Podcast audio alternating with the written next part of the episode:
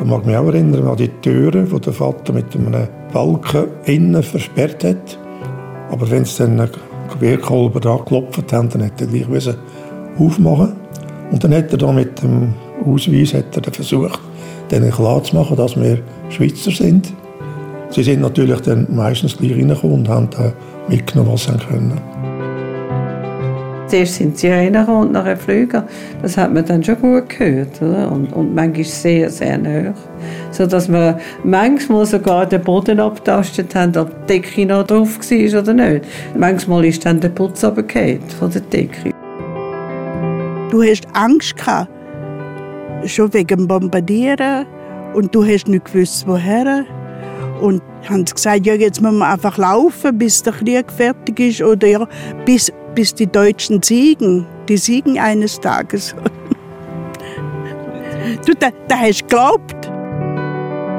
Es läuft eigentlich schon auf das raus, dass man muss dem Bundesrat vorwerfen, er hege sich zu passiv verhalten. Die Schweiz ist verschont geblieben vom Zweiten Weltkrieg. Aber nicht alle Schweizerinnen und Schweizer sind verschont geblieben. Zum Beispiel die Nachkommen von Auswanderern im Osten von Deutschland. Um sie geht es in der Serie 1945 Auslandschweizer Kind mitten im Krieg. Produziert von mir, Barbara Meier. Ich bin Redaktorin bei Radio SRF und Historikerin. Am Anfang dieser dreiteiligen Serie steht ein Aufruf. Zu 75 Jahren Ende vom Zweiten Weltkrieg haben wir bei SRF Zeitzeugenbericht gesucht. Über 400 Rückmeldungen haben wir gehabt und darunter sind ein paar Mails hineingekommen, die für mich rausgestochen sind. Für die Flucht benötigten wir fast zwei Jahre, da wir in russische Kriegsgefangenschaft gerieten, worauf wir auf spektakuläre Art und Weise fliehen konnten. Oder da. Unsere Familie kam aus Ostpreußen, floh im Winter 1944-45 mit Ross und Wagen durch ganz Deutschland. Nochmal eins. Da ist es. 1946 kamen wir als Rückwanderer in die Schweiz, wurden drei Wochen interniert. Die kurzen Schilderungen haben mein Gewunder geweckt. Ich habe angefangen zu recherchieren habe wissenschaftliche Publikationen dazu gesucht, habe mit Historikerinnen telefoniert und ich habe schnell gemerkt, da ist vieles noch nicht aufgearbeitet, wenn es um die Auslandschweizer Schicksal im Krieg geht. Da gibt es noch viel zu erzählen. Erzählen tun in dieser Serie vor allem drei ehemalige Auslandschweizer Kinder. Aufgewachsen sind sie alle drei im Osten vom damaligen Deutschland, im heutigen Polen. Und von ihrer Heimat erzählen sie in der ersten Folge. Das ist ja ein ganz kleines Dorf in Ostpreußen, also wo ich äh, eigentlich aufgewachsen bin. Das ist Barbara Grünwald, die da erzählt über Lakendorf, wo sie auf die Welt gekommen ist. Meine Eltern haben eine kleine Molkerei geführt und mit einer angrenzenden äh, Schweinmästerei. Weil man hat immer den Abfall von der, von der Molkerei hat man dann den Schwein verfüttert. Heute ist Barbara Grünwald 81 und eigentlich im Zügelstress, wo ich mich den Sommer bei ihr melde. Trotzdem nimmt sie sich Zeit für ein Gespräch in ihrer Wohnung zu Meilen mit Blick auf den Zürichsee. Dann besuche ich den Sommer auch den 78-jährigen Eberhard Notter in seinem Wintergarten am Rand vom Aargauer Dorf Mörike.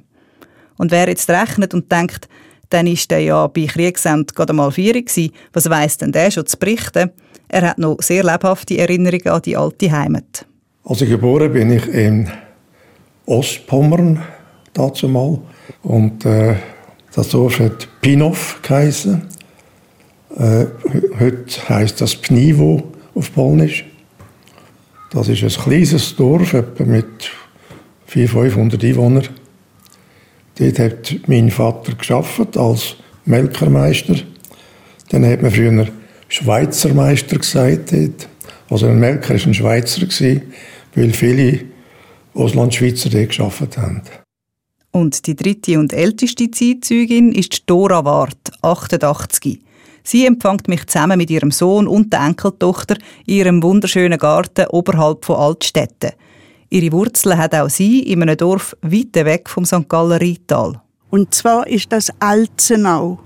Und die größte Stadt ist Goldberg und da gehört alles zu Niederschlesien. Und dort bin ich aufgewachsen und auch in die Schule. Das ist eigentlich relativ ein kleines Bauerndorf Und die meisten haben dort bauert. Ausgenommen sind Angestellte auf einem grossen Gutsbetrieb, wo auch mein Vater geschafft hat als Melkerlehrmeister.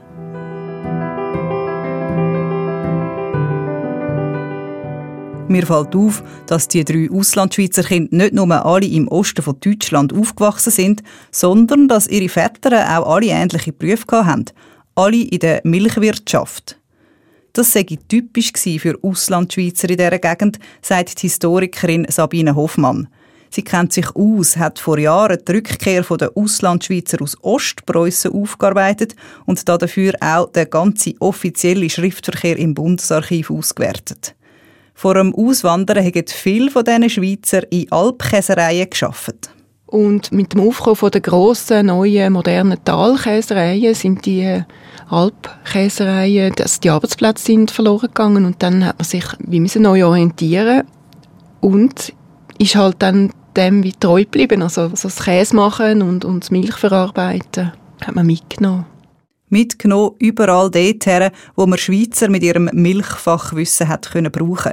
In die USA, auf Russland oder eben in die östlichen Gebiete von Deutschland, wo es grosse Ländereien mit viel, viel Kühe gegeben hat. Ausgewandert sagen die Milchspezialisten in der zweiten Hälfte vom 19. Jahrhundert, sagt Sabine Hoffmann. Das passt auch zu der Familiengeschichte von unseren drei Zeitzeugen. Auch dort sind es nicht ihre Väter, sondern ihre Grossväter, die ausgewandert sind. Übrigens, wie viele Schweizer während dem Krieg im Osten von Deutschland gelebt haben, kann man nicht genau sagen. In Ostpreußen zum Beispiel sind es 1940 aber etwas mehr wie 3000 die offiziell gemeldet sind.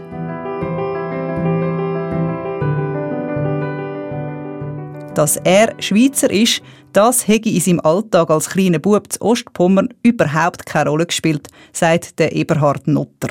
Uns als Kinder ist das gar nicht bewusst Also dass wir Schweizer sind. Wir sind auch gut integriert dort.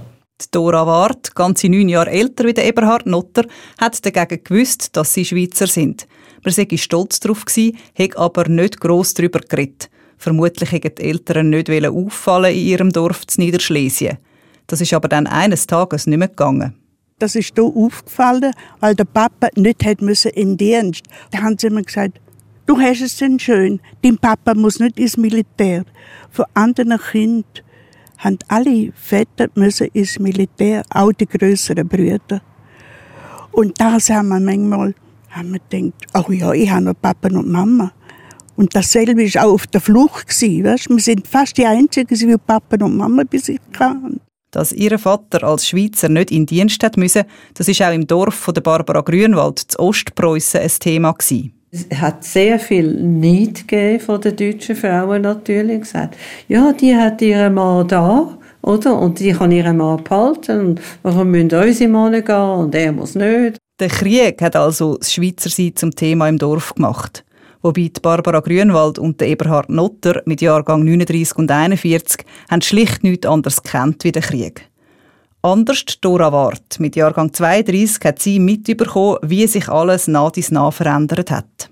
Wir mussten einfach plötzlich müssen vom Hitler ein Foto aufhängen und dann war das Radio auch blockiert. Da hast nur einen Sender bekommen. Außerdem sind zum Beispiel alle Ross eingezogen worden.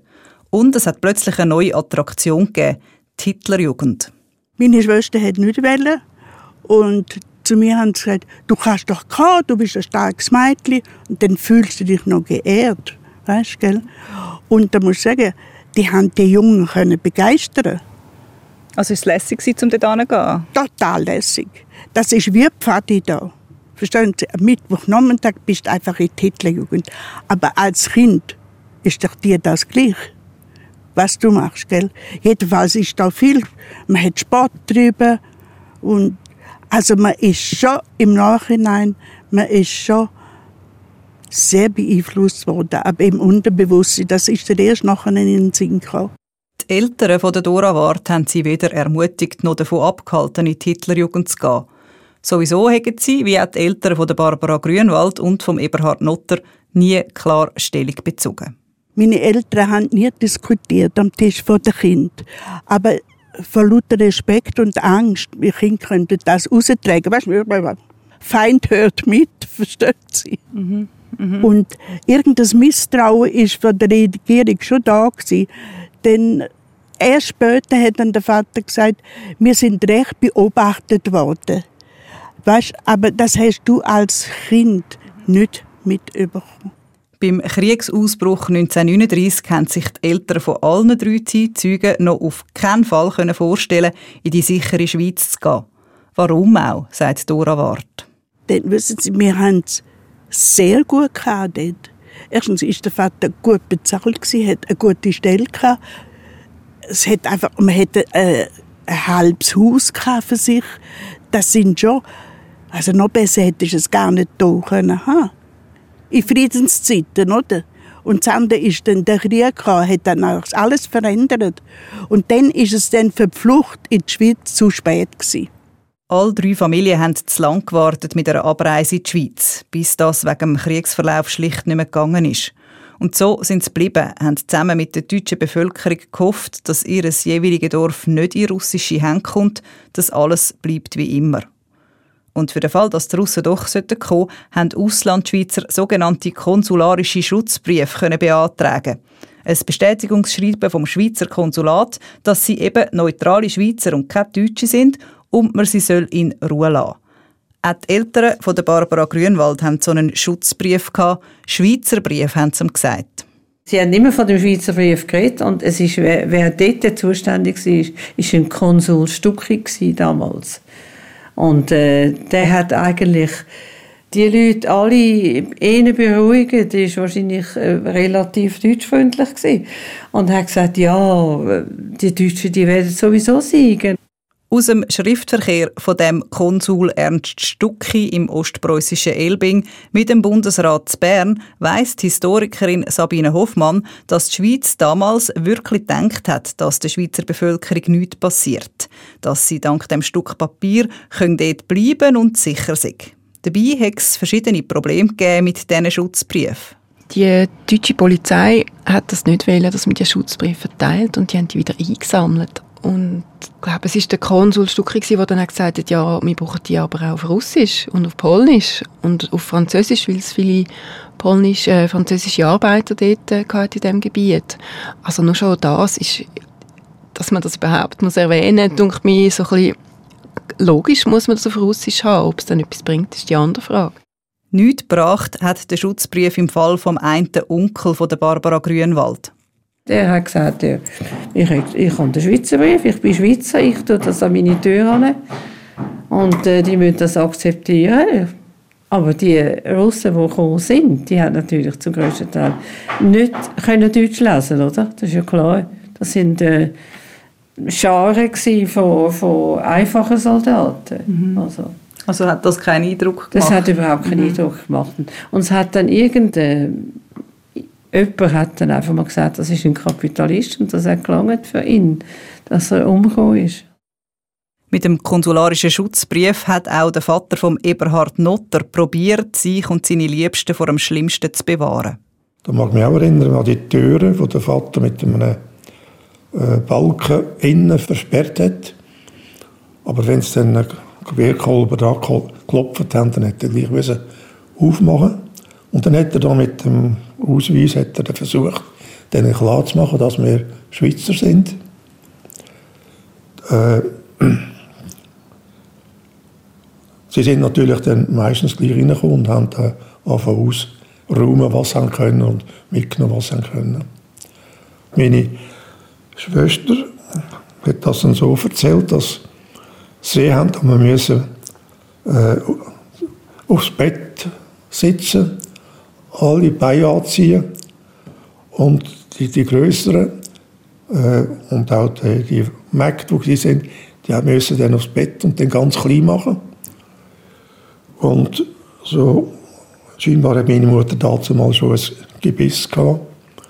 Dann haben sie das Gebiss rausgenommen, ein Kopftuch angelegt wie ein Moslem. Und dann hat man der Hegersam gesagt, viele Kinder, viele Kinder, brave Frauen haben, haben das dann in Ruhe gelassen. Also aus Angst vor Vergewaltigung? Genau, ja. ja. Und hat sie sich quasi viel älter gemacht, als sie war? Das haben sie gemacht, ja. Mhm, mhm. Ist denn in dem Fall das äh, tatsächlich auch hätte können vorkommen oder ist im Dorf vorkommen, dass solche Sachen passiert sind? Also sie haben auch die Mutter mal äh, verschleppt mit einer ganzen Reihe Frauen und, und Mädchen und die hat sich aber dann können im nächsten Dorf hat sie können und sich im Strassengraben verstecken und dann wieder, ist er so wieder gesund heimgekommen. Gegen solche Kriegsgräuel hat der Schutzbrief also überhaupt nichts genützt. Trotzdem hat der Fakt, dass der Vater vom Eberhard Notter Schweizer und obendrauf noch Schweizer Meister war, dazu geführt, dass sie überlebt haben. Wo die Russen gekommen sind, sind die meisten im Dorf geflüchtet oder getötet worden. Am Eberhard Notter, seine Familie, hat sich im Wald versteckt. Eines Tages haben die Russen seinen Vater aber verwünscht, als er im Dorf etwas zu essen hat holen Er hat dann äh, müssen vor Kommentatur ist dort über einen Dolmetscher ausgefragt worden. Und nachher, als er fertig war, hat er, er eigentlich hat sich Dolmetscher im perfekten Deutsch gesagt, ja, er hat alles die gesagt. Und dann bekam der Auftrag, mit der ganzen Belegschaft zurückzukommen. Es passiert nichts, aber sie müssen da die Wirtschaft weitertreiben. Es war natürlich auch so, die, die Kühe sind nicht mehr, Molken, nicht mehr gemolken worden, die haben in der die Wege, das hat man scheinbar weit umeinander gehört, oder? Dann hat er das wie können offiziell mit dem Sagen von der Besatzung genau, quasi dann das mit machen? Dem, dem Auftrag von der polnischen Besatzung hätte er können, bis er mit zurückgekommen in die Schweiz, hätte er können die Wirtschaft weiterführen Die siebenköpfige Familie Notter hat also vorläufig können in ihrem Dorf zu Ostpommern bleiben. Übrigens Bilder von der Familie Notter in dem Dorf aufgenommen zwischen zwei Flügeralarm und ein Bild, wo der Großvater Notter stolz mit einem Stier für ein Foto posiert, die findet man auf srf.ch-1945. Dort hat es auch aktuelle Bilder von allen drei ehemaligen Auslandschweizer Kindern, die da erzählen. Notters haben also bleiben. Bei den beiden Zeitzeuginnen ist das anders gewesen. Wo die Front immer näher kam, ist, ist Barbara Grünwald ihre Familie zu Ostpreußen in einen anderen Ort gezogen. Und es ist nicht bei einem Umzug geblieben. Da sind wir dann von Ort zu Ort. Wir haben dann, mein Vater hat äh, überall wieder Molkereien übernommen.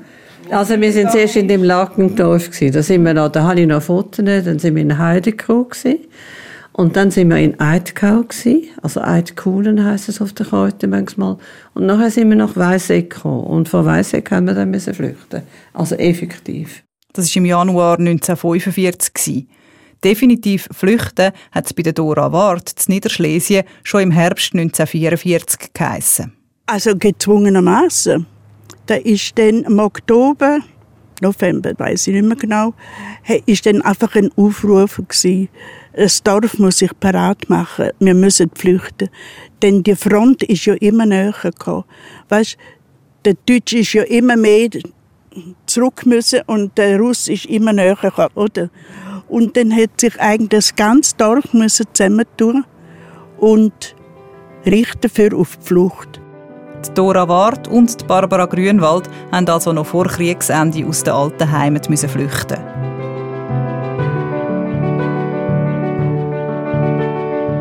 Wie ist die Flucht gelaufen?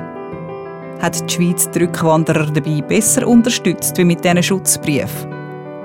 Und wie ist es für den Eberhard Notter weitergegangen? Er, der ja vorläufig bleiben durfte. Das ist das Thema in der zweiten Folge der Serie 1945 Auslandschweizer Kind mitten im Krieg. So viel verrate ich an dieser Stelle schon mal. Die Dora Ward, sie war ganze zwei Jahre auf der Flucht. Ein grosser Teil davon zu Fuß.